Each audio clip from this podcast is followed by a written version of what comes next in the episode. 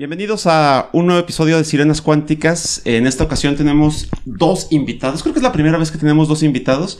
Y pues son invitados de lujo directamente desde la cercana metrópoli de Fresnillo. Eso es todo. Muy bien. Este lado. Sí, Luis Fernando, eh, amigo, saludos cordiales. Jesús Segovia Bañuelos.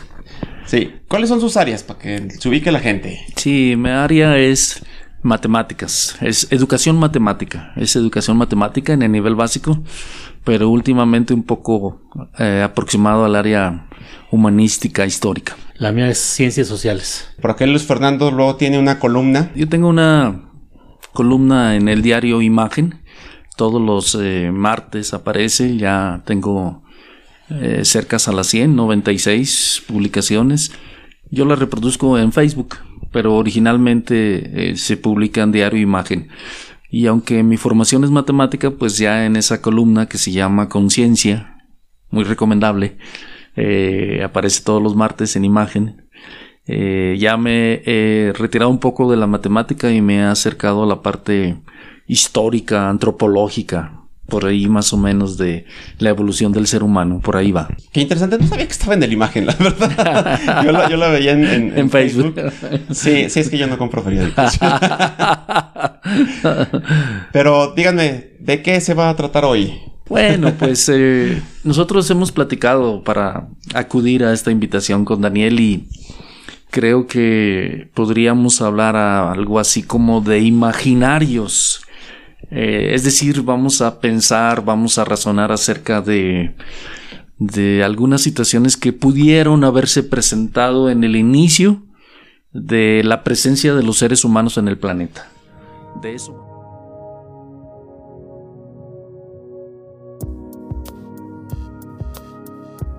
En un universo con terraplanistas y quesadillas sin queso, Sirenas Cuánticas es un podcast donde el arte, la ciencia y la historia confluyen con los hechos. Esperamos que este engendro les haga pasar un buen momento. Eh, la idea de, de imaginar tiene que ver con suponer algunos supuestos, algunos supuestos que tal vez ocurrieron, tal vez no. Pero la antropología menciona ahorita, hasta este momento, que en Etiopía fue el lugar donde se han encontrado los vestigios más antiguos. Y pues eso permite deducir que a partir de ahí el ser humano comenzó su trayecto por todo el territorio terrestre. A partir de ahí. Ahí fue la cuna de la eh, de nuestra especie, de nuestra especie. ¿Cómo y en qué condiciones? Muy difícil, muy difícil saberlo, muy difícil entenderlo. Pero los vestigios de mayor antigüedad, es decir, los restos fósiles de seres humanos se encuentran, fueron encontrados en ese lugar. A- a- perdón, ¿a, a qué le llamaríamos ser humano? El hombre que ya este razona para tratar de modificar su, su espacio. El hombre de herramientas para defenderse pues de todos los ataques, principalmente pues de, de animales de aquel tiempo y de los propios grupos uh, ajenos a, a, a, a ese grupo, ¿no? Entonces, por, por vestigios de, de que ya son humanos, diríamos que hay vestigios de que ya modificaban el entorno, de que hacían herramientas. Puede ser, se puede considerar. Eh, otra circunstancia también bien definitiva para el proceso evolutivo es el paso de cuadrúpedos a bípedos. Esa es una, ahí es un, un punto de inflexión muy importante para el desarrollo de la especie. Eh, el hecho de mm, soportarse sobre cuatro eh, extremidades y, y levantarse y que se permita que la columna vertebral tenga la suficiente fuerza para mantener eh, al ser en, en dos extremidades, pasar de cuatro a dos, ese es un paso fundamental, importantísimo, que existió y que se dio antes de, de- de las herramientas, antes del fuego, antes de todo eso. Fue un paso fundamental como para transformar la especie, para, para permitir que, que, eh, la evolución de la especie. Entonces, ¿qué les parecería? ¿Cuál, cuál sería el primer imaginario? Porque aquí estamos todavía con, con, las bases de lo que estamos considerando como canon, como cierto. Sí, sí. ¿Cuál sería el primer imaginario? Tal vez la, la búsqueda de otros espacios diferentes del contexto natural uh -huh. y salir de, de, de, del contexto, buscar eh, la curiosidad, eh, alimentos, eh, ir a otros rumbos, no quedarse ahí. Uh -huh. Ese es un primer imaginario. Ser eh, grupos de alguna manera que emigraron a otros lugares en la búsqueda de alimentos, de protección, eh, ser eh, nómadas, uh -huh. ser nómadas y, y, y pasar de, de, del continente africano al asiático, al euroasiático, ¿sí?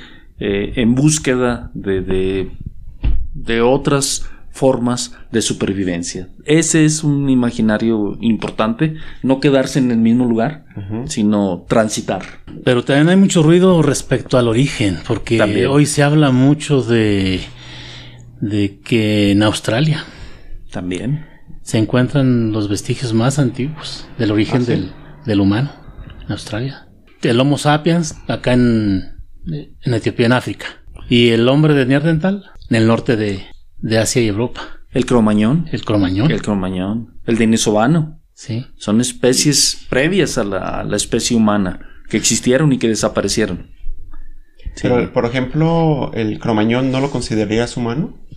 Digo, no, no que sea especie. nuestros ancestros directos, pero especie humana porque también modificaban el, el ambiente. También. Eh, es, es la gran controversia. Es homo, eh, es homo también. Es homo, es homo, sí, sí, sí, también. Pero es la gran controversia. Pues realmente, ¿dónde? Y yo quiero poner aquí también, en, aquí en el comentario, realmente mmm, la especie surge aquí en el planeta o viene de, de, de fuera del planeta. A través de, de, asteroides, a través de formas de vida eh, fuera del planeta. Es algo que también, también está en la mesa de la discusión y que no está bien definido. ¿Cómo es que el ser humano llega a establecerse aquí? Pero hablaríamos de el humano o de la vida. De la vida, ah. en definitiva, ah, de la sí, vida. Sí, sí, sí, sí, de la vida, efectivamente. No hablaríamos del ser humano, hablaríamos de, de la vida en el planeta. Uh -huh. Así es. A ver, nos vamos a regresar a Etiopía. ¿Cómo era la vida de aquellos hombres, de aquellos individuos? ¿Cómo era? ¿A qué se dedicaban? Sí. Principalmente, que digamos, caza, pesca, recolección de alimento, que es la elemental eh, para el alimento para sobrevivir. Uh -huh. Es lo elemental, es lo básico, lo fundamental.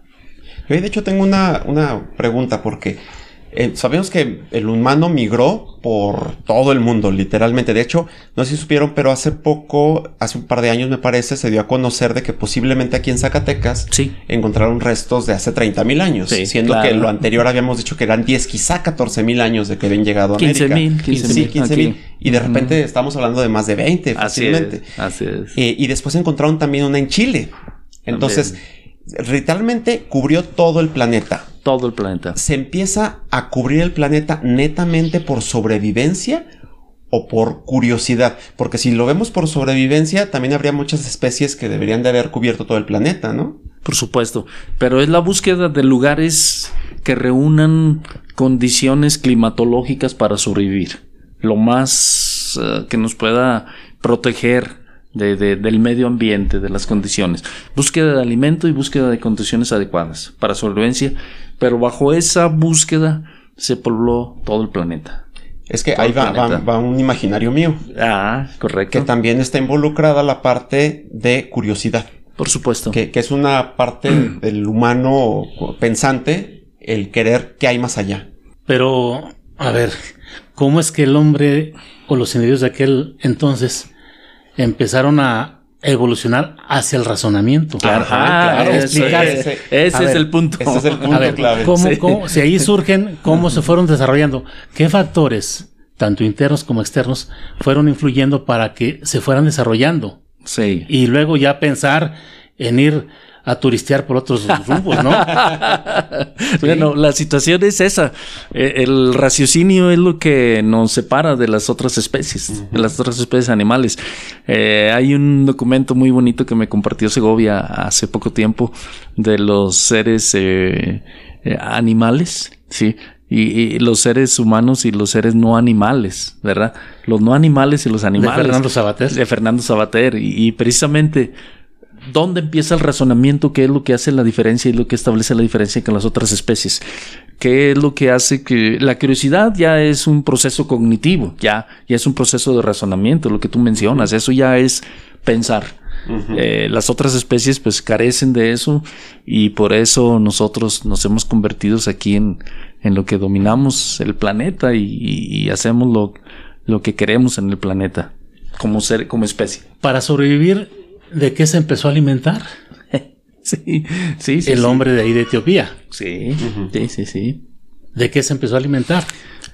Yo creo que en, primer- en una primera instancia eh, la especie del ser humano fue presa de depredadores, de, de animales que son más fuertes, que, que tienen más velocidad, que ellos necesitan, ellos necesitaban también eh, alimento para sobrevivir. Y los seres humanos en determinado momento so- fuimos presa. Seguramente, presa, seguramente. Resultó, resultó un platillo muy apetitoso, ¿no? Muy apetitoso para, para estas para otras especies. ¿no? Sí, sí, seguramente fuimos y, eso. y- y fue muy frágil, ¿no? En- en- pues todo el tiempo fue frágil ante estos grandes animales Sí, predadores. en búsqueda de la Sí, sobrevivencia. leones, hienas, eh, todo, todo, panteras, eh, mismos bisontes, todo. Sí, si vemos nuestro Ellos- cuerpo no tenemos Claro, garras, no tenemos grandes garras, colmillos. no, o sea, somos, no. somos carne fácil de... Muy digerible, de- de para- digerir. muy digerible. Sí. muy grato. Muy y luego, ante estas especies, pues eh, la velocidad juega un factor importante. Y Ujú. nosotros, pues Nos- no, no, no, no. Un león, una pantera rápidamente atrapaba en ese tiempo. Y éramos, éramos seguramente en ese imaginario, Ujú. éramos víctimas. Y, y alimento Y- muy, y- muy grato para. Seguramente para es de ese las, de las razones que obligaron también a evolucionar el pensamiento. Seguramente. ¿no? Porque Por- fue por- nuestra gran herramienta. Sí. La, la posición Sí. bípeda no le dio mucho, mucho desarrollo, mucho desarrollo Sí. a, a estos hombres, ¿no? Este, también el pulgar, El pulgar. oponible Sí. a los demás dedos de la Sí. mano para poder este sujetar objetos, sí. manejar sus herramientas, trepar de una manera pues diferente acumulación en, en, la- en- en el origen de las cuatro extremidades, ¿no? Con los primates, ¿no? Sí. Sí, pero eh, la situación es esta. Ante esa verse eh, atrapado por otros animales, por otras especies y ser un grato alimento, ¿verdad? Eso ayudó precisamente al aspecto cognitivo, a desarrollar, es decir, nos vamos a defender. Ajá. Vamos a defendernos de, de esta situación, eh, vamos a defendernos del clima y de esta, eh, esta somos presas, somos víctimas, entonces eh, nos tenemos que defender. Tal vez ahí. A- ahorita que están mencionando esto de, de defenderse incluso del clima, Sí. estaba yo pensando, ¿qué pasa, por ejemplo, con la religión? La religión es una característica también bastante humana Sí, y claro. que pudiera estar relacionado precisamente con el defenderse del clima. O sea, me cae un rayo, o cómo me defiendo de un rayo, quizá adorando al que me lo está mandando. Entonces, Ah, ¿qué, qué claro. opinan de ese, de la evolución de la religión Sí, junto con la evolución de la inteligencia y la evolución del humano? Pues antes de eso yo me iría más atrás. Por ejemplo, ¿cómo empieza a descubrir él este alimentos más mm, agradables al paladar? Antes de que los empiece a cocinar. Y los alimentos creo yo que son importantes para el desarrollo precisamente cognitivo. Cognitivo. Ah, definitivamente, sí. ¿sí? Sí. Esto les dio la, la posibilidad de pues de que eh, se eleve el cilindraje del, del cerebro. ¿no? Proteína, Sí, claro sí, sí, sí, sí. es definitivo. La proteína Sí. animal Sí. creo que fue fundamental para ese, ese, ese salto también. Sí, Eh, de hecho hay, hay, eh, estudios respecto al coeficiente intelectual por, por países y por Claro, regiones. claro. Y hay una relación muy importante con el alimento que se consume. Claro, lugar. O sea, te vas a un país de África y dices, sí. No. "Tiene un coeficiente de 80 es que son mensos. No, ¿qué no, comen? por- ¿qué están comiendo? Si ¿Qué no estás comiendo, cual- cualquiera de nosotros haga el experimento, quédense un día sin comer y me cae que no va a pensar noche. No, Así es, claro, es- es- con eso. con eso. Con eso. Sí, nuestro propio desarrollo va a tener un decrecimiento so- significativo con la falta de alimentos. Bueno, entonces, eh, cuando empieza a haber aquellas grandes erupciones, aquellos grandes incendios que seguramente se registraron, pero muy este seguido, seguramente se encontró animales quemados, cocidos, y ya no los ya no los comía así crudos. Y es cuando también se pone a pensar que si él a propósito los los cose ya cuando él se apropia del fuego, porque lo va a empezar a reproducir por lo que ve, por lo que observa, ¿sí? Eh, los rayos. Eh, con relación a lo que mencionas, Daniel, sobre la religión, un factor fue muy importante para eso fue el misticismo y la situación del día y la noche. Sí, entonces el día daba mm, certeza en la visibilidad, ver, eh, experimentar, turistear, ¿verdad? andar buscando. Y la noche no, la noche se volvía algo peligroso, peligroso y entonces surge eh, la luna. La luna. Bueno, dos eh, astros significativos en el día, el sol. Sí. En la noche, la luna. Entonces ahí empieza las adoraciones y las creencias, el misticismo, sí. Ah, el Dios, gran iluminador, es, es un sol. hay una grandes civilizaciones tienen al sol como uno de una deidad muy grande. ¿verdad? Eh, y la luna, parte de lo, del oculto, del, del, miedo, del temor, pero también como diosa, también, ¿sí? Y también ahí lo masculino y lo femenino, también, entre el sol y la luna. El mismo nombre es masculino y femenino. Y, y surgen las situaciones de tipo religioso, místico, ¿en qué creer? en qué creer, más allá de lo que observamos, más allá de nuestra experiencia, de nuestras vivencias cotidianas, algo más. Y surge la religión, ahí surge las, las religiones, el creer en, en algo más. Sí, en dar explicación, ¿no? En, dar explicación. Sí, así es, definitivo. Sí. Y fíjate, ahorita lo que mencionaba también Segovia respecto a lo del fuego. Sí. Ya vimos que es muy, muy importante, es un punto clave en la, en la evolución. Nosotros somos los seres dominantes, pero no significa que no exista la inteligencia en los animales, aunque... A cierto nivel. A cierto nivel. Cierto nivel. un cierto grado de inteligencia. De hecho, aquí, aquí en Sirenas Cuánticas tenemos un episodio dedicado a qué es la conciencia. Entonces, hay un, un ave, que me parece que es en Australia, que se dedica a quemar lugares. Se encuentra un incendio, agarra una ramita, se va ah. volando a otro lado y incendia a propósito porque descubrió que los animales huyen del incendio. Entonces, cuando echa el incendio, empiezan las ratas, los conejos a correr y ahí va y los caza. Ah, no, pues eso ya es cierto. eso, es un nivel inteligente, ya, ya. Muy superior dentro de esa especie. ya, muy superior. Entonces, dentro de cierto grado, podemos ver ahí como que algo de lo que posiblemente pasó con el humano, ¿no? Este descubrir una, una causa-consecuencia. Claro, consecuencia. Eh, también eh, platicando hace un momento con Segovia, hablábamos sobre los dinosaurios. Ajá. También que son previos a, la, a la, especie humana y, qué hubiera pasado con la evolución de los, de los dinosaurios, ¿verdad? Si, si ellos son los que logran evolucionar. Aquí eh, el conflicto y el dilema es que la especie humana fue la que logra imponerse sobre las demás gracias a la, a la inteligencia. Pero, ¿qué hemos hecho del planeta en todo este tiempo? ¿Qué hemos hecho con nosotros mismos como especie, como, como seres humanos? Eh, un imaginario, un imaginario.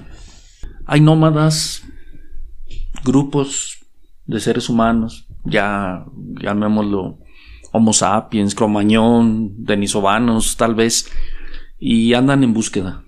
Pero también hay algunos pequeños grupos que ya no son nómadas, que ya son, eh, ya se establecieron y son sedentarios, se establecieron en un lugar ya, cerca de un río seguramente, ¿sí? Porque ahí ven que les proporciona agua, les proporciona, y empezaron ahí a, a recolectar alimentos, a tener provisiones, a mantener el grupo, a mantener la tribu, la comunidad, la comuna pero todavía hay algunos que son nómadas.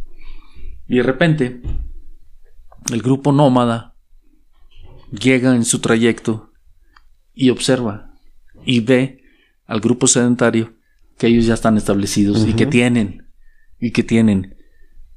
¿Qué ocurre ahí? ¿Quién aventó la primera piedra? Los nómadas en búsqueda de alimento o los sedentarios para proteger lo que ya tenían. Y empiezan los problemas, empiezan las dificultades.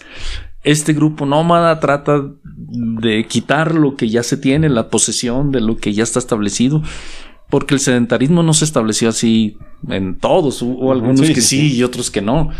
Y, y entonces ahí empiezan los conflictos. Y Un imaginario. y- sí.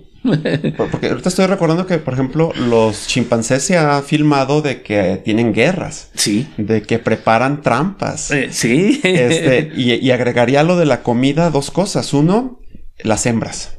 ah, Porque los chimpancés sí. también van mucho por ese lado. Porque recuerden que el, el- el humano, bueno, no más el humano, en este caso los homínidos, incluso los animales en general, tratan de perpetuarse. Claro. O sea, vemos, por ejemplo, en los leones que llega y se come al del. A, a- a las- a los cachorros del otro, porque el que tiene que perpetuar los genes soy yo. sí. Entonces, creo que eso también pudo haber sido parte de esa. de ese levantar las primeras Claro. piedras. Segovia tiene un comentario importante respecto pues, a es- esa de las hembras y la sexualidad ahí también, el- la búsqueda de eso también, sí. No, pero antes sobre los conflictos. Yo creo que el que empezó a, a defenderse fue el invadido. El que se sintió invadido fue el primero que reaccionó. Ya sean en el ambiente de la casa, ya sea en el ambiente de la recolección, o ya sea este, en el espacio donde estaban estableciéndose. Pero también los invasores buscaban lo que dice Daniel, las hembras también, también Bueno. buscaban eso, también. Pero, Por instinto natural. pues sí, Sí, es parte de el alimento, las hembras, parte, y, y- pero empezó el conflicto. En la casa surge un conflicto cuando el que la corretea, que corretea la presa y no la atrapa, la atrapa el otro por casualidad, Sí, Sí. sí, sí, sí. tiene suerte Sí. y ahí empieza. Y empieza el conflicto. Empieza el conflicto a reclamar que pues ya la anduve correteando primero. Sí. Sí, pero yo la, Eh. yo la atrapé, yo la casé. Y ahí empiezan los conflictos. Así es, efectivamente. No hemos hablado de una cosa muy importante, el lenguaje. Ah, adelante, claro. profesor, adelante con el No, lenguaje. el lenguaje Sí, fue un sí. salto enorme, enorme Sí. para poder este comunicarse de los peligros, del acecho de grupos ajenos y de, de animales de, o de fenómenos, este, crecidas de ríos, crecidas de aluvión, no sé. Pero se crearon diferentes lenguajes. Unos en su trayecto, ubicados en un territorio, crearon un tipo de lenguaje. Otros grupos en otro lugar distante, totalmente distinto, sin comunicación alguna, crearon otro lenguaje diferente. Y entonces surgen los idiomas, que hoy en día son una barrera para el desarrollo del- del- de nuestra especie. Sí, hoy en día son, o sea, unos se comunican de una manera, otros se comunican de otra manera, hay lenguajes distintos, idiomas, hay muchísimos. ¿sí? Y, y eso no permite una comunicación para nosotros como especie llegar a un nivel más óptimo de evolución, desde mi punto de vista. Pero hay lenguajes eh, que son, son muy parientones, primos Sí, hermanos. claro que sí, por supuesto. Sí, sí, se, se entienden fácilmente y son fáciles de, de hablarlos con este el contacto. Pero hay, hay este idiomas en donde sí resulta complicado aprenderlos. Sí, de hecho, uno de los puntos claves en la, en la historia de la humanidad sería la, la piedra roseta, ¿no? Por supuesto. El, tra- el Sí. poder traducir de estos idiomas. Y, y ahí viene, junto con pegado con la creación del lenguaje, pues la de la escritura. Ah, el sí. poder perpetuar Sí. eso que estamos investigando. De hecho, ayer em, fui a un podcast de, de las bibliotecas de la UAS y estábamos platicando precisamente la importancia de las bibliotecas y yo, les, yo decía, más o menos el primer registro de que alguien estaba guardando rollos para preservarlos, que no era una biblioteca, pero era un archivo, estamos hablando de 3400 antes de Cristo, o sea, poquito después de que estaban inventando el lenguaje ya había alguien que dijo, hay que guardar esto. Esto es información. Y creo que es un punto clave también para seguir eh, evolucionando, ¿no? O Antes, sea, de la, antes de la biblioteca de Alejandría, ¿eso? Sí, ocurre? Biblioteca de Alejandría, estamos hablando del siglo IV antes de Cristo. 300, Sí, 400 lo fun- antes de sí, Cristo, Es Alejandría. cuando lo funda Alejandro Magno. Sí, pues es que ahí Sí. fueron todos los filósofos griegos, ahí se educaron, ahí en Sí. la biblioteca de Alejandría, ahí fue donde. Sí. Hipatia, ahí estuvo, Hipatia, Euclides, muchos ahí estuvieron en, en la biblioteca de Alejandría. Antes Sí. tú dices, antes la recolección de... ese Sí, tipo. hablamos de, de casi de tres milenios antes de, ¿De de qué eh, mucho ¿De qué asentamiento estamos hablando? De los sumerios. De los sumerios. La, la escritura La escritura. Ajá, la cuneiforme. Sí, La sí, sí, sí. Sí, tabletas de arcilla. Ajá. Sí, tabletas de arcilla. Mm, En. ¿Cómo se dice? En, en- en tierra mojada y se hacía y se acuñan ahí. Y seguro, seguro. pues fue un por accidente porque ellos empezaron a hacer adobes para construir sus viviendas. Y de hecho, ahí- y de de ahí, ahí- de ahí se origina precisamente el adobe como un material de construcción. Y seguramente hay alguna marca Sí. que a alguien se le ocurrió. Yo El, quiero el imaginar. primer graffiti. El primer, el- el primer graffiti ahí, sí, sí, adobe. sí, sí, exactamente. Sí, sí, Sí. sí, sí. No, pero la escritura, pues definitivamente ya es un proceso mm, de la evolución de la especie humana ya muy superior, ya es estar ideando, razonando. Pero antes de la escritura, las pinturas rupestres, que son Ah, el claro. vestigio, Pero que son el, preámbulo. Estos sí. grafos se siguen utilizando actualmente. Por ejemplo, no sé si los que hacían los adobes, los ladrillos en aquel tiempo, ponían su marca del que los fabricaba. Y si, y Sí. si- y si eran robados. Fácilmente descubrían quiénes, quiénes este, eran, ¿no? No, pues, los- Igualmente ahora, por ejemplo, los que elaboran, me pongo a pensar, trasladado esto a, a lo actual, la elaboración de quesos, quesos rancheros, quesos este, añejos. marca. Le, le ponen su marca. Sí, para identificarse. sí, sí, sí. Por muchos motivos es, es útil poner eso. Para difundir de dónde está saliendo ese queso de quién es Hasta del tipo de queso que es. Sí, También. Para hasta posibles reclamos, porque tú puedes llegar con un queso de, de- de- de otra factura. No, no, es que mire, eh, mi, mi marca es esta. Pues eh, definitivamente las pinturas rupestres son los primeros grafitis de, Sí. de los seres humanos y están hechas en, en cavernas, en cavernas a veces y seguramente hay muchas que no han sido del todo identificadas porque permanecen en lugares ocultos de, de poco acceso. Eh, y, y fue una forma de, de marcar territorio. Sí, de decir aquí estamos, esto hacemos. ¿Y qué hay en las pinturas rupestres? Cacerías, hay, hay representaciones de cacerías, hay representaciones de deidades, hay representaciones de, de reproducciones sexuales también entre seres vivos, Pues de su Sí. vida cotidiana. de su vida, Su vida cotidiana, de su alimento. Eso es lo que está representado ahí. Hay, hay una que es eh, una mano. sí, Es una mano colocada así Sí, y sí, que sí. mucha gente la considera Sí. como la primer obra de arte. Sí, porque sí, sí, dijeron, sí. eso que tuvo que ver con, con sobrevivir, Sí. con tu vida Sí, diaria. sí, O sea, sí, eso, sí, eso ya fue algo más. sí, sí. Y eso es un punto muy interesante, ¿no? También el brinco de cuando se empieza a hacer arte. Sí, En- ya es querer trascender. Trascender. Ya, ya estás Ajá. pintando ahí tu marca, ya. Sí. Sí. si no es pintar, sino que ya poner ahí tu mano ahí, se, se ensució de algo ahí, no lo pone ahí. Sí, sí, esa Sí, es- Este soy yo. Sí, Sí. sí, exactamente. Identidad. Identidad. Sí, sí, sí, sí.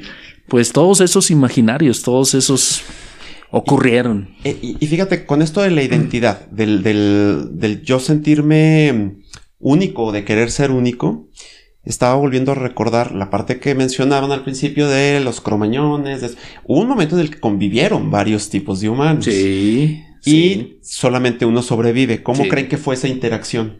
fue por coincidencia encontrar y reproducir. Incluso hay teorías antropolo tipo antropológico, he leído algo al respecto que esa, ese cruce eh, impidió que la otra especie evolucionara a través de, de la reproducción. Ahí no, el cromañón no pudo sobrevivir, el Neandertal. tampoco, el denisovano tampoco, y los eh, Homo sapiens fueron los que lograron sobrevivir. Siempre la especie más eh, fuerte sobrevive sobre los otros, los más débiles. Dentro de todo, consideran que el, nosotros fuimos más guerreros. O sea, que la guerra fue la que nos permite estar aquí a nosotros y no a ellos. la hibridación acabó con los Neandertal. Les afectó los genes. Lo que tú dices, la dominación de... Yo sí pienso que la guerra siempre ha sido un conflicto que ha permitido y que ha tenido una gran influencia en la evolución de la especie. Es un acontecimiento, la guerra, los conflictos son inherentes a la evolución. Sí, no han dejado de existir, hoy en día existen, sí, continúan, pero eh, primero fue por alimento, después fueron por territorio, luego fueron por poder, por querer eh, supremacía, soberanía, querer ser más, ¿sí? Y después de eso vinieron los imperios, los grandes imperios, ¿sí? El imperio, el gran imperio romano, el egipcio, el sumerio, el fenicio, y ya ahí ya se establecieron las, los territorios, que desde mi punto de vista, desde hoy, hoy en día, pues también afectan muchísimo porque el nacionalismo, el ser, el tener, sentirte parte de que yo soy inglés, tú eres eh, francés, tú eres mexicano y, hacerlo menos, ¿verdad? Cuando no debiera ser, todos finalmente somos seres humanos. Sí, de hecho, retomando lo de Segovia de la hibridación, bueno, todos tenemos un poquito de, muchos lados. Aquí, por ejemplo, en México, mucha, mis alumnos se sorprenden cuando les digo, también tenemos parte de africanos. Claro. Porque hubo negros que trajeron a trabajar como esclavos. Por supuesto que sí. Y en el caso de los neandertales, si no mal recuerdo, hace todavía un par de décadas se creía que se habían extinguido completamente y descubrieron en el ADN que tenemos un poquito de neandertal. Claro, hubo hibridación están en nosotros. Sí, sí, sí, sí. Yo escribí un artículo en imagen sobre eso. Se hizo una investigación en ADN y se encontró encontraron restos de neandertales comparados con los eh, con los restos fósiles de neandertales con, con ADN de humanos actuales y hay una similitud y, ahí está, ahí se encuentra. Ya no hablamos mucho del, fuego, ¿verdad? Eh, hay que retomar parte importante. ¿Cómo es que los homínidos, homínidos, como tú dices, de aquellos tiempos fueron reteniendo el fuego? ¿Cómo lo, cómo lo fueron reteniendo? O sea, lo descubrieron en los fenómenos naturales. Luego ya lo reproducen. Sí. Por fricción, ¿no? Entre dos, dos, maderas, ¿no? ¿En, qué, ¿En qué momento ya se sienten dueños del fuego? Cuando lo almacenan. Pero, ¿de, qué forma? Sí. O sea, para llegar hasta, para llegar hasta la pólvora. No, falta mucho tiempo. Falta mucho, falta mucho, tiempo ¿cómo, cómo, cómo, cómo este lo, lo retienen, los, o todo queda en, el saber cómo producirlo nada más? Pues supongo que al, principio era de que ibas, digo, hubo un incendio, vas lo recolectas, pero lo tienes que conservar, ¿no? Sí. Y eso, eso no es nada, no, fácil. No, nada fácil, no es nada sencillo eso. Cuando descubren la utilidad. La utilidad, sí, claro. Sí, porque aparte está, hay otra utilidad, no nada más el, cocinar, sino el alejar a los animales que te pueden protegerse, atacar. protegerse. Sí, sí, la hoguera, como sí, sí, para todo para que llegue un mexicano y apague el fuego eterno en Francia. Tanta evolución para llegar a eso. sí, pues. hay, personas que nunca evolucionaron. A ver, ¿cómo es? Eh, o sea, me interesa a mí saber cómo es que se fue manteniendo el fuego en poder de los grupos humanos. y hay una cosa muy interesante, porque yo supongo que el primer grupo que logró mantenerlo dominó a los demás. claro, por supuesto. imagínense simplemente llegar y incendiar a la otra aldea. Sí, pues poder. Poder, sí. son imaginarios. ¿De qué manera lo fueron manteniendo? Manteniendo. Eh, son procesos de razonamiento. Antes de llegar, por ejemplo, a los fósforos. Ah, no, no, mucho, antes, ¿Cómo lo conservaban en aquel tiempo? Eh, es un tipo de razonamiento que les permitió entender que teniendo la posición del fuego iban a tener poder, iban a tener protección, iban a ser más que los demás. Yo recuerdo cómo producía fuego mi abuelo. Sí. Paterno. Cuando él... ¿Qué utilizaba? Este, pues que incendiaba ahí este... Bueno, hacía sus lumbres para, para comer en el campo o para prender sus cigarros que él mismo forjaba con hojas de, de maíz, tabaco, ah. tabaco este, así suelto en su paliacate. Ahí lo, lo, traía. No, bolsitas, pues no traía puro paliacate. Lo producía con tres, tres elementos. Piedra, seguramente. Un metal, eh. sí, pedazo de metal, un pedernal y un pedazo de, madera podrida que se le conoce como yesca.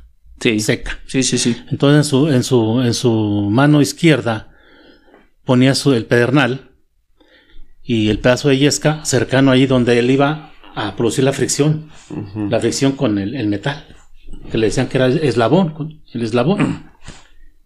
Y entonces al producirse esa fricción, saltaba la chispa y se incendiaba la yesca. Y con eso él empezaba, iniciaba el fuego o prendía su cigarro. Sí, pero es bastante interesante lo que menciona Segovia de, de, bueno, sí, se produjo el fuego en la naturaleza, pero cómo almacenarlo y cómo tener poder con él, ¿verdad? Porque todo lo que se pudo hacer, cocinar, protegerse, Atacar. eh, atacar, atacar, O exactamente. sea, cómo producirlo más rápido en, en situaciones de emergencia. Yo, yo, yo creo que, es el imaginario importante que ese. primeramente fue nada más mantenerlo probablemente en una especie de covacha o algo así y estarlo alimentando, alimentando, alimentando al principio. Al principio. Y, y me llama la atención, yo también pienso que debió haber sido con pedernales, Sí. como tu abuelo, pero el cómo llegaron a eso probablemente fue también una casualidad, o sea, un choque de repente y vieron una chispa. Pues, por ejemplo, al caerse una roca y Ajá, golpear y con golpear otra, otra. y ver ahí, eh, principalmente en la noche, ¿no? Pero yo creo que había cuidadores del fuego que Eh, tenían que así. estar ahí alimentando eh, de alguna manera para que se conservara y, y que no se fuera a extinguir. Y eran personas que estaban ahí, hay que estar ahí de forma Pero, permanente. fíjate, segura- seguramente estos cuidadores que estoy de acuerdo que debieron haber existido eran eh, seres preparados en artes de religión, porque Sí, el fuego ah, era algo- poder, algo era- tiene que ver, Era Dios te está mandando. Pero entonces cuando llega otro y dice, yo lo puedo producir, ¿se imaginan lo que debe haber sido de choque para Oh, los demás? claro De, que espérate, sí. eso no lo mandó Dios a través de un Sí, rayo sí, luminoso. sí. Y ahora me dices que tú lo puedes que hacer. tú lo puedes hacer, no. A mí se me hace que el primero hasta lo mataron. sí, sí, sí, sí. sí. Sí, no, sí, pues los que los cuidadores ahí del fuego, pues seguramente era gente de cierto rango Sí. eh, místico, eh, precisamente que tenía que ver con, con religión, ya, cuestiones místicas religiosas. Y, y es interesante ese imaginario que llega alguien que dice, ustedes lo tienen ahí, yo lo puedo producir. Sí. Ah, no, hay un asombro. Sí. Una de dos, o lo matan o lo consideran un enviado. O lo queman, o lo queman. lo- queman en el queman. Prende fuego porque te vamos a quemar. sí, sí, La primera sí, hoguera. sí. La primera hoguera, O sea, exacto. sí, no, pues es que eh, son imaginarios interesantes, como estamos viendo, ¿verdad? O sea, pero eso, eh, yo insisto, eso tiene mucha repercusión en la época actual. De cómo fuimos evolucionando, de cómo fuimos adquiriendo estas situaciones de razonamiento y de empoderarnos sobre las demás especies. Empoderarnos y hacer de este planeta lo que actualmente es, sí que estamos destruyéndolo. Sí, y, y autodestruyéndonos también. Sí. Y de hecho, fíjate, el, el- hace poco eh, fui a, a Oaxaca, bueno, ustedes saben, anduve por allá y cuando estábamos platicando allí en las ruinas de Monte Albán, nos decían, no, pues cuando llegan los españoles esto ya estaba abandonado, porque parece ser que se acabaron el agua. Y a mí lo que me llegó la, la- el pensamiento fue de, a ver, ha habido una civilización como la de Monte Albán que termina desapareciendo, por falta de agua. Los mayas Los también mayas en la península de Yucatán desaparecen. probablemente porque acabaron Pero hay mucha agua. Hay- ¿eh? Hay mucha sí, pero agua. algo acabaron. Algo, algo pasó. algo, algo pasó de. Ajá. Estamos condenando, nos estamos llevando a ese, a ese momento. Pues es que ha habido muchos exterminios Mm. por cuestiones naturales y también humanas de, de guerras. Conflictos. Se han acabado este grandes grupos, grandes sociedades. Se han, se ¿Para han cuántos, terminado. cuántos somos actualmente, profesor? Ocho- 800, ¿qué? 800 mil. Ocho- ocho mil millones. 8 mil millones. millones de. Hace poquito ahora se Ujú. contabilizó Sí, sí, esa sí. 8 mil millones. mil millones. No, no, pues una extinción todavía de ese para esa naturaleza es difícil, pero las extinciones a las que te refieres son de pequeños grupos. Sí. Sí. Sí, sí, sí. Ahora de. Sí, 8 pero era, era, era, un, era el mundo de ellos ahí. Ah, era su cosmología. Sí. Sí. Es lo que eh, también quería comentar acerca de los imaginarios, la cosmología. La cosmología que tiene que ver con el entorno donde vivían, con, con las deidades, con la cuestión mitológica y el razonamiento en ese momento en qué nivel se encontraba. Era un razonamiento incipiente que tenía que ver mucho con la observación, con observar, con experimentar. Y la cosmología que se logró crear en ese momento fue con respecto a cuestiones religiosas, de lenguaje, de comunicación, de tener, de poder comunicarnos por medio del habla de una misma manera donde todos nos entendamos, de trascender con pinturas, con de objetos, de la construcción de objetos, del metal. ¿Cómo está eso del metal, profesor Segovia? Sí, El nacimiento del metal. ¿Cómo es fue muy eso? interesante, Tiene que ver mucho el juego, ¿no? Ahí, ¿no? Sí, el fuego, Sí, claro, claro. claro, claro, Este, cómo fueron este, descubriendo los primeros metales. Sí. Sí. ¿Que cuál pudo haber sido La edad de piedra. La edad de piedra. La edad de piedra, pues, es- fue fundamental para el desarrollo de, de estas eh, sociedades, ¿no? Todas las herramientas estaban hechas a base de, de piedra. Pero para protección. Para autoprotección, las herramientas, ¿no? También. Pues no, pues también para vivienda, también para hacer viviendas. También. sí, yo pienso que la piedra fue fundamental para todas las actividades que ellos desarrollaron. El, fuego tuvo que ver, que ver, mucho, ¿no? Con, con ¿Cuál fue la primera, cómo, sería la primera herramienta hecha de piedra? no por ellos, sino la, la naturaleza, una rajuela, un, una, laja, una, laja, una laja. sí. y que descubrieron que con esa laja se podía partir Ajá, un este, cuchillo. Se puede partir este pues, lo que se les presentara ahí, ¿no? Carne, eh, trozar, este, un árbol, un árbol, sí. O incluso agredir a, otro, otro, individuo. Sí, sí. Entre las, em, los detractores del descubrimiento de la cueva de Zacatecas respecto a que puede haber vestigios de más de 20.000 años, eh, es que no han encontrado huesos humanos en la cueva. Lo que se encuentran son precisamente estas como puntas de lanza, etcétera. Y una justificación es que durante todos estos, bueno, no milenios, mucho más, eh, se han estado cayendo rocas en la testa, se han estado cortando, caen rajas y por mera probabilidad muchas de ellas terminan puntiagudas. Pura circunstancia. pura circunstancia. De hecho, en un viaje que tuve a eh, Sierra de Órganos, me encontré una piedra que se acaba de estar rota y tenía muchos pedacitos. Uno de esos pedazos tenía forma de punta de lanza. Y yo sé que no era una lanza porque estaba viendo la piedra de donde se cayó. Así es. Pero el paso de la de piedra a la de los metales. El fuego tuvo, tuvo mucho que ver. Yo creo que también fue accidente. A través de las erupciones volcánicas empezaron a descubrir Imaginario. cómo es que algunas eh, rocas ya no necesariamente eran, eran sedimentos, roca sedimentaria, sino que ya tenían cara de, de, hierro, por así decirlo, ¿no? Sí, ya. De un, de un producto ya más fuerte. Sí. Más fuerte. Y a lo mejor a partir de ahí ellos empezaron a tener a reproducir. Sí, pienso que por ahí. Sí, porque eh, para, para, derretir metal, ¿qué temperaturas se pues requieren? pues solamente la naturaleza les enseñó eso, ellos, mediante la observación, ya cuando se fueron enfriando, ¿verdad? Ahí fueron descubriendo muchas cosas a través de la observación. Fue muy fundamental la observación.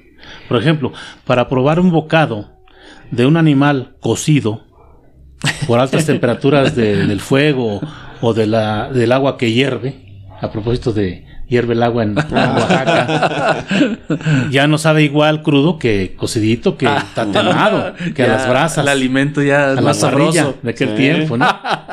Entonces ahí también él empezó a descubrir que si cocía los, los alimentos, ya cuando tenía el, el fuego, y que empezó a construir este algunas vasijas por ahí, este, pues tal vez primero de, de piedra, ¿verdad? Ya después cuando surgen los metales, pues van a ser de metal, ¿no? Pero de a partir de allí el hombre, bueno, los individuos de aquel tiempo empiezan a evolucionar muchísimo, muchísimo. ¿Qué tan importante fue precisamente la, manipulación del metal que en la conquista de América, América no tenía metales? No. Estábamos, eh, era, las, las puntas de flecha eran obsidiana, y ellos llegaron con armamento de metal. o sea, eh, ahí se nota la diferencia ahí se ve. entre tener y no es tener. Claro, es clarísimo ahí. El poder. El poder. Así es. Lo que te da el poder ahí. Lo que creyeron los nativos. De, oh, vienen hombres como un robot, ¿no? Diríamos actualmente, un robot. Sí, pero se sabe que ahí en algunas eh, culturas de Oaxaca empezaron con la orfebrería, ¿no? Algunos metales empezaron a hacer este algunos objetos, ¿no? Olmecas. No, con zapotecas. Zapotecas, sería sí, zapotecas. Eh, ah, esa no Eso debe ser antes de que lleguen los, pero no, no armas. Sí. Armas no, objetos decorativos, más que nada.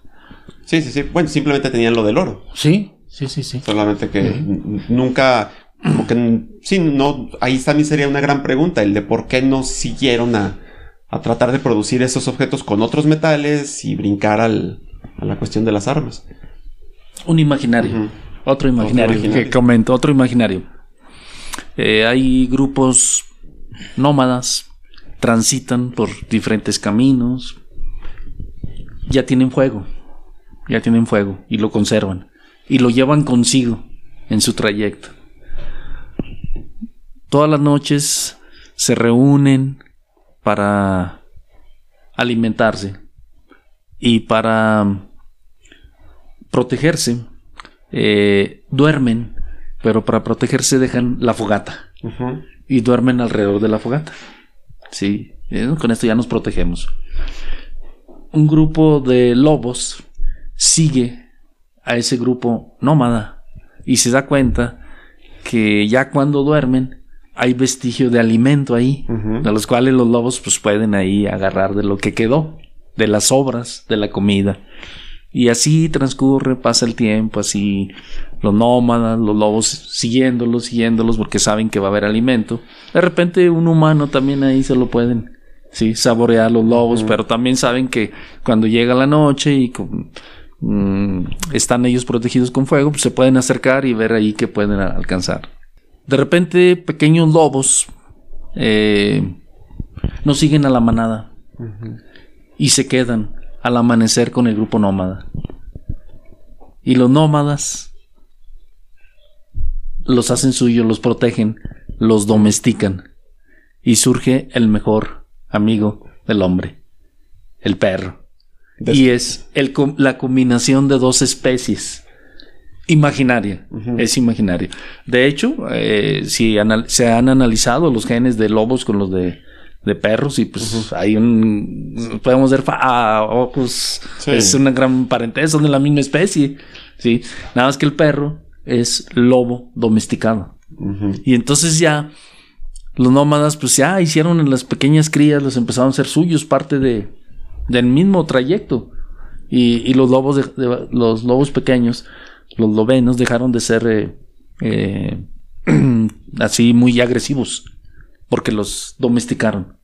Los domesticaron, les enseñaron a andar con ellos, a, andar en el camino y los seres humanos también descubrieron que eran que los protegían de otras especies y dejaron de ser salvajes. Ese es un, imaginario interesante de que ahí eh, el perro que viene de los lobos, una, especie salvaje que de repente también era predadora de los seres humanos y nosotros éramos sus víctimas, ¿verdad? Pues no, ya los pequeños lobos ya se quedaron y para convivir se reprodujeron y ya fueron parte de... Y es curioso cómo ese lobo domesticado termina siendo el defensor de los humanos. Así porque empiezan a crear perros específicamente para defenderse de lobos. Exactamente, exactamente, de la misma especie. Sí. De esa eh, misma especie. Ese mismo hecho ocurrió con la domesticación de plantas que se encontraban en el entorno pues, silvestre, libres, y que empezaron a, reproducir este, ciertas plantas que a ellos pues, les empezaron a interesar. Ya cuando, cuando se empezaron a establecer los primeros grupos, ya seguramente quien se dedicaba a la recolección, se menciona que eran generalmente mujeres, porque el hombre salía a la casa, se alejaba de, del lugar donde se estaban estableciendo. Entonces ahí este, la mujer es la que descubre, eh, que descubre este, bueno, la, la germinación de las semillas. Mm. Es decir, de una planta empiezan a caer semillas y al tiempo pues, observan que van saliendo ejemplares muy parecidos y que saben la utilidad, ¿verdad? Para la alimentación y ya los van reproduciendo para, pues, pues para tener más. Seguramente así también ocurrió la domesticación, claro que acá pues no, no, hay, no hay un riesgo como en los animales, porque para haber domesticado a ese mentado lobo pasaron muchos años y muchas dificultades. muchas dificultades. Sí, sí, sí. Quiero imaginar que fue tremendo, ¿no? Sí, es parte de la evolución. Sí, pues para, así como para amansar al, a este animal salvaje, claro, le fueron dando su cariñito. ¿Y cuál era el cariñito? Pues este, los restos de comida que sobraban por ahí, ¿no? y lo fueron protección alimento protección alimento pero ese es un ejemplo de ese imaginario es un ejemplo de la convivencia de dos especies de dos especies del ser humano que ah, muy pronto ah, en su evolución tuvo ya el, lobo domesticado el perro ya lo tuvo muy de cerca sí se también se ha venido convirtiendo en un sabemos hoy verdad todo lo que es una mascota y todo Cómo son diferentes especies que ¿Cómo pasamos de un lobo a un chihuahueño? chihuahueño. Perros fifís. Perros fifís. Perros fifís. sí, sí, sí. ¿Cómo pasamos de eso? Sí, Esa evolución. Es, increíble y evolución causada por el humano. Pues estos son imaginarios interesantes, ¿verdad? De lo que eh, pudo haber ocurrido. sí. Y ese interesante también ver que no todos los animales son domesticables. Ah, no, no. Porque, por ejemplo, Mike Tyson, el boxeador, el boxeador. es eh, o era un gran amante de tener tigres en su casa. Tigres y palomas, es muy curioso. y los tigres dejó de tenerlos, él lo dice en una entrevista, que fue porque su tigre atacó a un amigo de él. y, y él dice, y en ese momento me di cuenta de que por mucho que el tigre es, eh, yo lo consideraba mi amigo, dormía con él, lo Domesticado. Sí, domesticado, yo le daba de comer y todo, sigue siendo un animal salvaje que en algún momento leyó algo en mi amigo y dijo, me lo voy a echar. Como los perros, igual. Sí, igual los perros también. Igual los sí. perros. Parte de su genética, parte de su misma evolución, que no ha dejado de ser salvaje, de alguna Así manera es. existe y está en su ADN. Pues en el humano también, está También, el salvajismo. está Claro, Por supuesto que sí, no, no, no, no, no, No, está se, no se ha retirado. No se ha retirado. No se ha desterrado del todo, no está ahí en los genes, lo llevamos ahí. Yo tengo nomás una última pregunta de un imaginario. ¿Cómo piensan ustedes que ocurrió la primera vez que un humano se dio cuenta de que existía? O sea, el- el- el- la primera vez que alguien tuvo conciencia. Porque es- eh, una forma de definir conciencia es darte cuenta de que yo existo. Porque, por ejemplo, algo, una, una prueba, la única prueba que han hecho relativamente fiable de conciencia es ponerle un espejo a un animal. Es típico, por ejemplo, que un perro le ladre. o que un gato le arañe o todo Sí. ese tipo de cosas. Y lo han hecho con ciertos chimpancés donde el chimpancé se queda de, ah, caray. Y Sí. reconoce, por ejemplo, una prueba que hicieron, le- a uno le pus- lo durmieron, le pusieron una manchita mm, roja en la frente y cuando despierta y ve el espejo, hace esto Ah, y se toca. Esa es una prueba de, sabe, ese de ahí soy, yo. soy yo. Y por eso dicen, el humano, el, el, chimpancé sí tiene un tipo de conciencia. ¿Cómo creen que ustedes fue que en el humano cuando dije, Es muy difícil determinar ese imaginario. Incluso hoy en día seguramente existen una gran cantidad de seres humanos, de seres humanos que no tienen conciencia de que existimos, de por qué estamos aquí. Y yo le platicaba a Segovia precisamente que las grandes preguntas que la ciencia, la religión, la filosofía se debe de encauzar para contestar es eh, qué somos, por qué estamos aquí, qué estamos haciendo aquí en este momento y, y por qué estamos aquí y qué somos. ándale, la primera vez que alguien se preguntó, Sí, ¿qué soy? ¿Qué estamos haciendo aquí? Y que los demás ni cuenta. ni cuentan. ni no, cuenta no- tienes eso. con quién platicarlo, no. No. tienes ni siquiera con quién discutirlo. Y yo creo que el otro es el que te, te dice que existes también. La otra edad. La otra edad. La otra edad. Ya a nivel individual, pues también, como tú dices, ¿no? El experimento ese, ¿no? Que se, se hizo. Bueno, pues cuando se pone a pensar, cuando se pone a reflexionar sobre, bueno, la pregunta, ¿por qué estoy aquí? ¿Quién soy? ¿Quién soy? Pero yo digo que el otro, el otro, le empezó a dar la existencia. Bueno, también mm, yo pensando ahorita un poquito acerca de la pregunta de el estar consciente, eh, creo que ocurrió en, en Grecia con la filosofía, con eh, Sócrates, Platón, Aristóteles, que fueron a empezar a reflexionar sobre lo que somos los seres humanos, sobre filosofía, sobre hacer aspectos de metacognición, pensar sobre uno mismo. Y creo yo que por ahí más o menos fue donde comenzó a el ser humano a tomar conciencia de lo que es a través de la filosofía en Grecia. Decía Max Bohr, me parece, que el, la, la- la última cosa que podemos investigar es nosotros mismos. Sí. Dice, pero es algo que jamás podremos descubrir netamente porque aquel que lo está queriendo descubrir es el mismo que se está haciendo la pregunta. Es, Ah, sí. Es un círculo es un vicioso. círculo. Es... Sí, sí, sí, complicado. Así es. Bueno, ¿tienen algún otro No. antes de terminar? Yo solamente agradecer eh, los comentarios y pues estar al pendiente de la publicación del podcast para poder ahí, eh, si alguien nos ve, nos escucha y si realiza comentarios, pues poder interactuar ahí, ¿no? Y Sí. poder eh, compartir eh, saberes, experiencias, conocimiento y reflexiones. Sería muy interesante que alguien se nos apoyara con sus comentarios para poder ahí interactuar. Gracias. Igualmente, Daniel, pues este, agradecerte, ¿verdad? En el mismo sentido del maestro, estar pendientes de, de la, publicación y de algunos comentarios de gente que se pueda interesar y también, pues, ahí este interactuar. Claro sí. Y, y gracias por esta experiencia. Es la primera vez que, que me acerco yo a una, a, a una cámara, a unos micrófonos.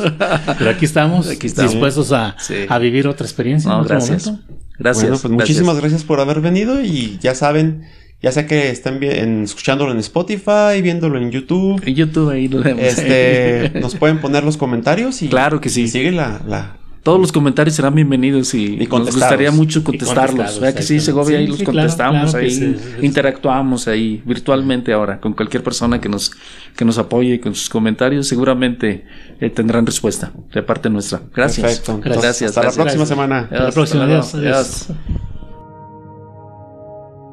Esto fue Sirenas Cuánticas. Los esperamos todos los jueves. No olviden suscribirse, darle like, compartir y buscarnos en Facebook, YouTube y Spotify.